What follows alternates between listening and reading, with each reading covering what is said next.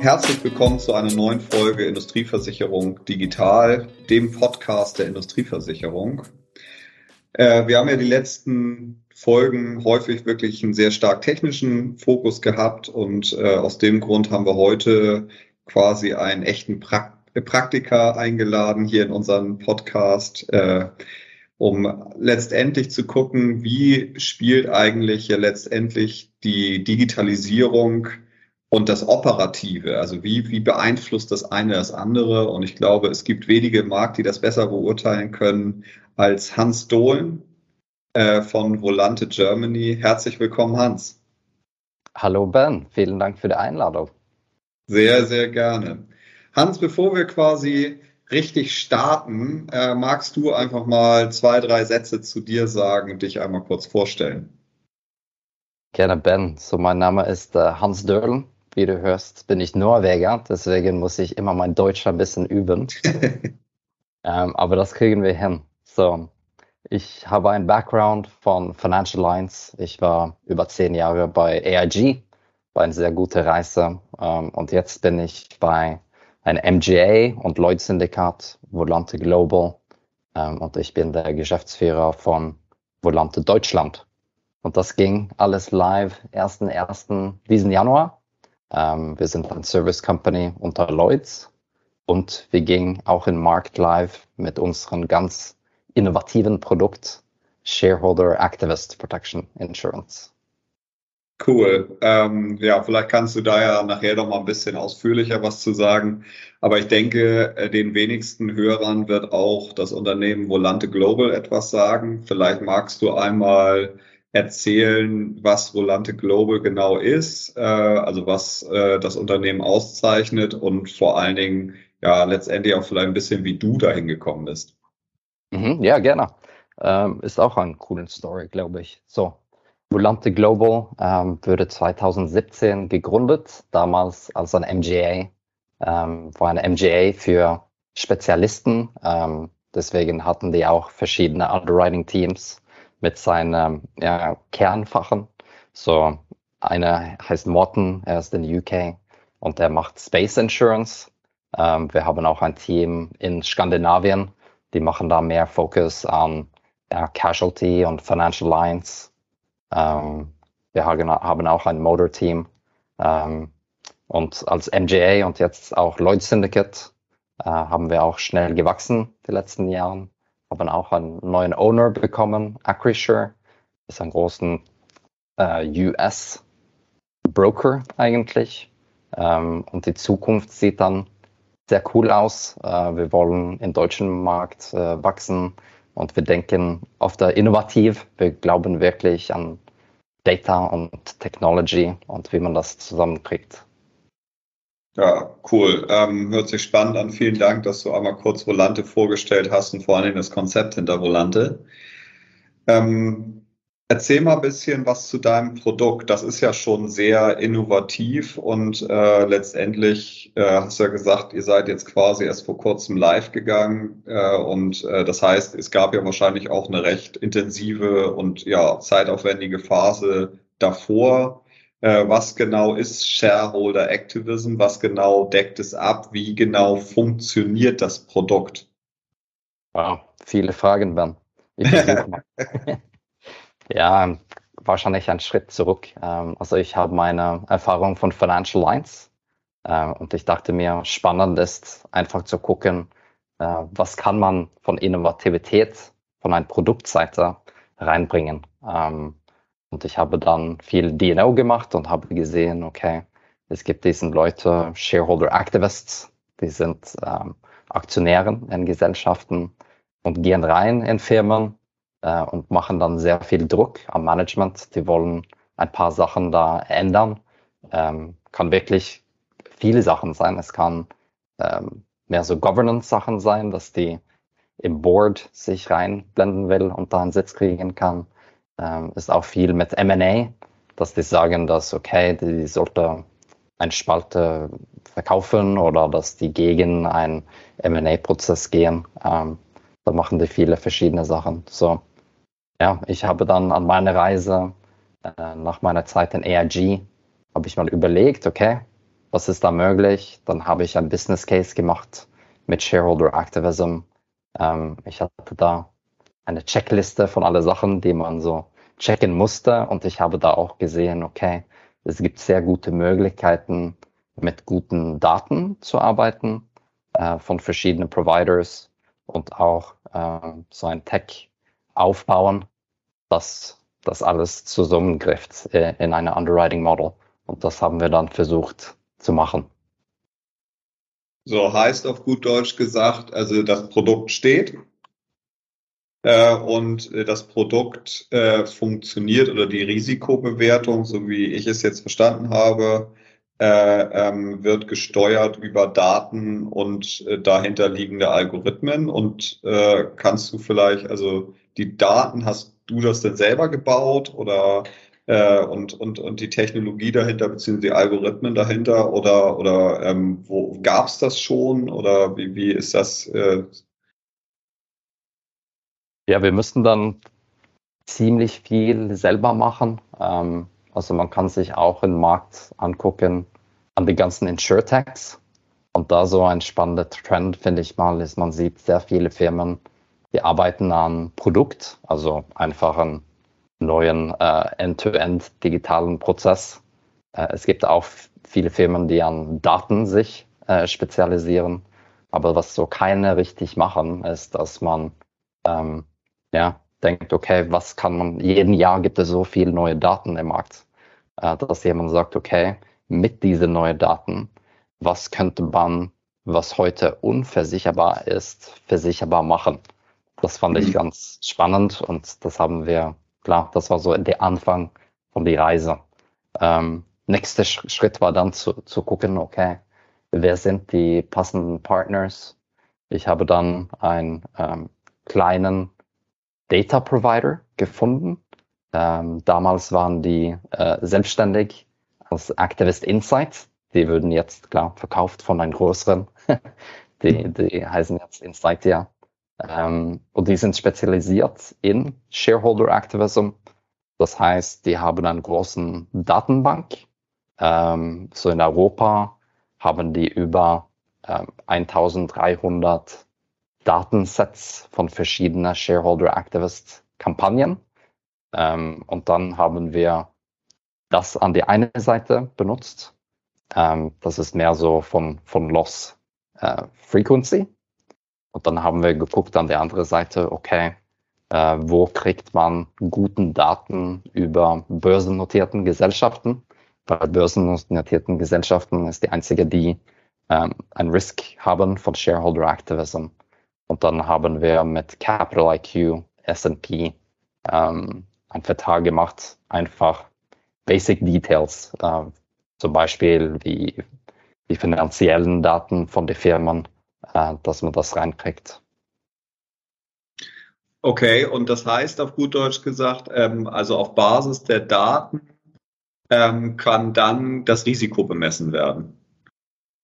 Ganz richtig. Ähm, also wir mussten dann ein, versuchten mal ein Model aufzubauen, wo man sagt, okay, man benutzen die Parameters äh, Loss Frequency, Loss Severity und dort benutzen wir Real-Time Data, also von die zwei verschiedenen Databanks. Äh, wichtig in der Prozess war einfach auch zu gucken, dass die Daten zusammenpasst. Also äh, von Insighter hatten wir Daten zum Beispiel Business Segment, mussten wir passen, dass das vergleichbar war mit diesen Datenbank von S&P. So ein bisschen Daten aufräumen, muss man immer machen, ähm, um das, dass es Sinn macht. Ähm, das war ein wichtiger Teil von der Prozess und das haben wir dann gut hingekriegt im Schluss. Cool. Ähm, und wenn jetzt ein Schaden entsteht, könnt ihr denn anhand quasi der Echtzeitdaten auch sehen, dass da Einfluss oder Einfluss genommen wird? Oder wie, wie, wie ist das? Wie kann man sich das vorstellen? Ja, also die Daten kann man immer in so Real-Time sehen. Ähm, kommt ein bisschen an, genau welche Daten. Ähm, mhm. Einige Daten sind sehr dynamisch, also börsennotierten Gesellschaft, klar. An Sachen wie Aktienkurs kann man fast jeden Minute so einen Timestamp benutzen, neue Daten kriegen. Ähm, klar, ähm, andere Sachen sind da weniger dynamisch. Zum Beispiel gucken wir, wer sind die Board of Directors. Ähm, cool ist, also Board of Directors denkt man, okay, die sind nicht so weit in die Daten, was verfügbar ist, äh, über zum Beispiel S&P. Aber cool ist, man kann auch von denen äh, den, den Alter zum Beispiel von, von, die, von die Board of Directors direkt in seine eigene, ja, ähm, wir benutzen Excel als unseren Datenbank. Soweit sind wir nicht in den in größeren Plattform reinzubauen. Excel ist immer noch King. ja, müssen wir sehen, wie wir das in die Zukunft benutzen. Ja, gut, ihr seid ja auch noch ein junges Unternehmen und gerade erst gestartet und jetzt muss ja letztendlich das, sich das Konzept auch erstmal ähm, äh, etablieren, sage ich mal. Und dann kann man ja immer noch gucken, dass man das dann auch, ich sag mal, technisch äh, anders abbildet. Aber ich glaube, in den meisten Unternehmen äh, ist Excel das Mittel zur, zur Wahl, einfach aufgrund dessen, dass es letztendlich auch von jedem bedient werden kann. Ja, cool. Also hört sich total spannend an. Aber jetzt letztendlich, du sagtest eben gerade, dass du glaubst, dass ähm, also euer Produkt basiert ja wirklich extrem auf Daten. Das heißt letztendlich die ähm, die Risiko, also die die die Risikoanalyse basiert auf Echtzeitdaten. Äh, im Zweifel ein Teil oder ja auch das Schadenmanagement in Teilen funktioniert auf Basis von Daten äh, und und Algorithmen. Und, ähm, äh, und äh, du sagtest ja auch, dass man immer mehr äh, Informationen letztendlich auch zu äh, ja, Unternehmensstrukturen, äh, Boardstrukturen etc. pp. Äh, auch ja, über Datenbanken letztendlich zur Verfügung gestellt bekommt. Und somit ähm, äh, äh auf der Basis sagtest du ja auch, naja, du glaubst, dass Daten dazu führen werden, dass heute im Zweifel nicht oder eine sehr schwer versicherbare Risiken versicherbar werden. An was denkst du da konkret? Ähm, äh, und äh, also ich finde den Ansatz total spannend. Persönlich glaube ich da auch ganz fest dran sogar. Äh, aber ich meine, du kommst aus der Underwriting-Welt, äh, hast das, äh, machst das seit Jahrzehnten quasi und äh, äh, wäre lieb, wenn du da mal so ein paar Beispiele nennst, woran du da konkret denkst. Vielleicht aus dem Financial Lines Sektor, aber auch vielleicht aus dem Nicht-Financial Lines Sektor. Mhm, ja, äh, muss ich mal ein bisschen überlegen. Ähm, ja, Underwriting, wie ich das kannte. Ähm, ich habe als, ich war Financial Lines bei AIG in Norwegen, da musste man viel manuell die Daten selber aussuchen.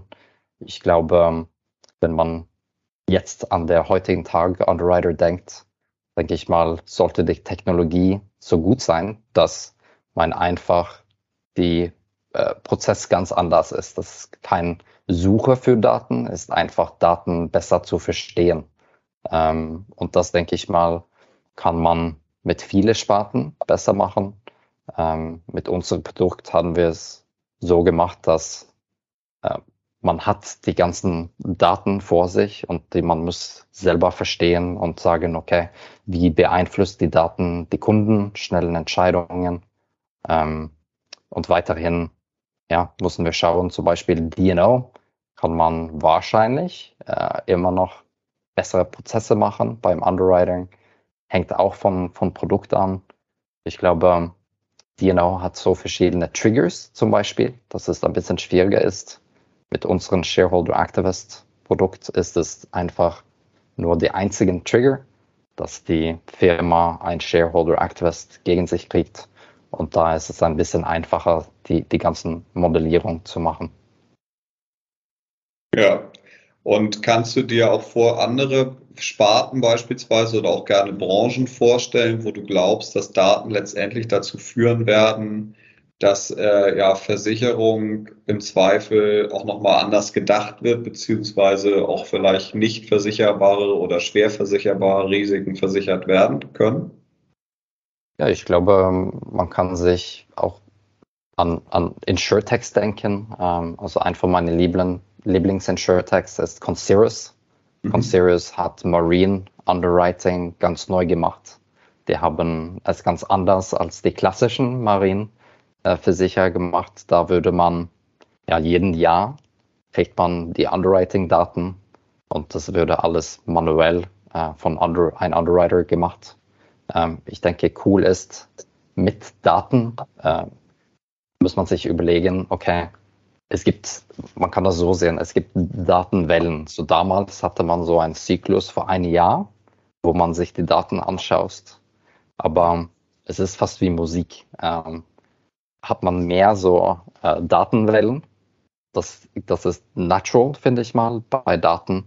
Dann kann man sich die immer anschauen. Ähm, so was Conceris gemacht haben, ist, die haben eine, eine Plattform, die auch ähm, sehr viele Daten, ich glaube über 400 verschiedene äh, ja, Data Points äh, und die können dann viel besser Underwriting-Entscheidungen machen. Ähm, welchen Sparten ist theoretisch möglich, ähm, sowas ähnliches zu machen?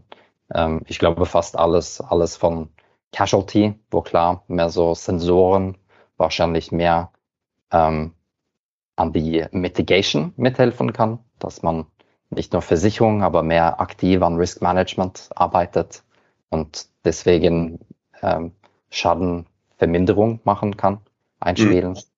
Ähm, auch andere Spalten, also sehr spannend finde ich persönlich auch Parametrics.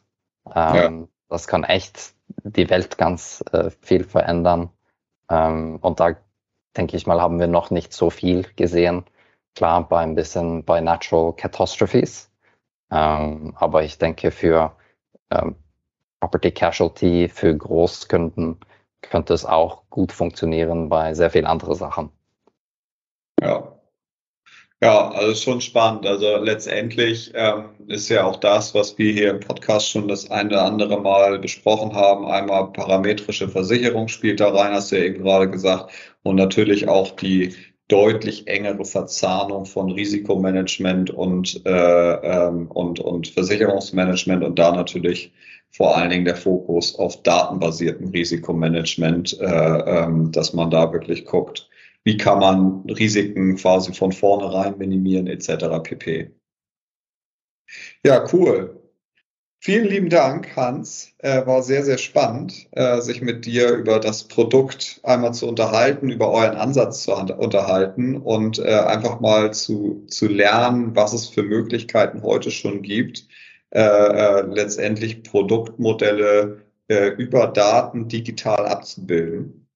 Ich finde es extrem spannend und ich denke, ihr seid da irgendwie schon sehr weit voraus ich glaube, da wird es bestimmt den einen oder anderen geben, der, der da auch sich noch viele Gedanken machen muss, wie vielleicht heutige Modelle letztendlich stärker datenbasiert abgebildet werden können, um auch in Zukunft äh, bestehen zu können. Ähm, und im Zweifel wird es halt auch viele neue Modelle geben, die, wo man heute noch gar nicht so drüber nachdenkt, die letztendlich dann, wie du richtig sagst, auf Daten basieren. Vielen Dank für deine Zeit und ähm, dann wünsche ich dir erstmal einen schönen Tag. Danke dir, Bern. Ebenso. Super. Und an unsere Zuhörer, vielen lieben Dank ans Zuhören und bis bald. Ciao. Ciao.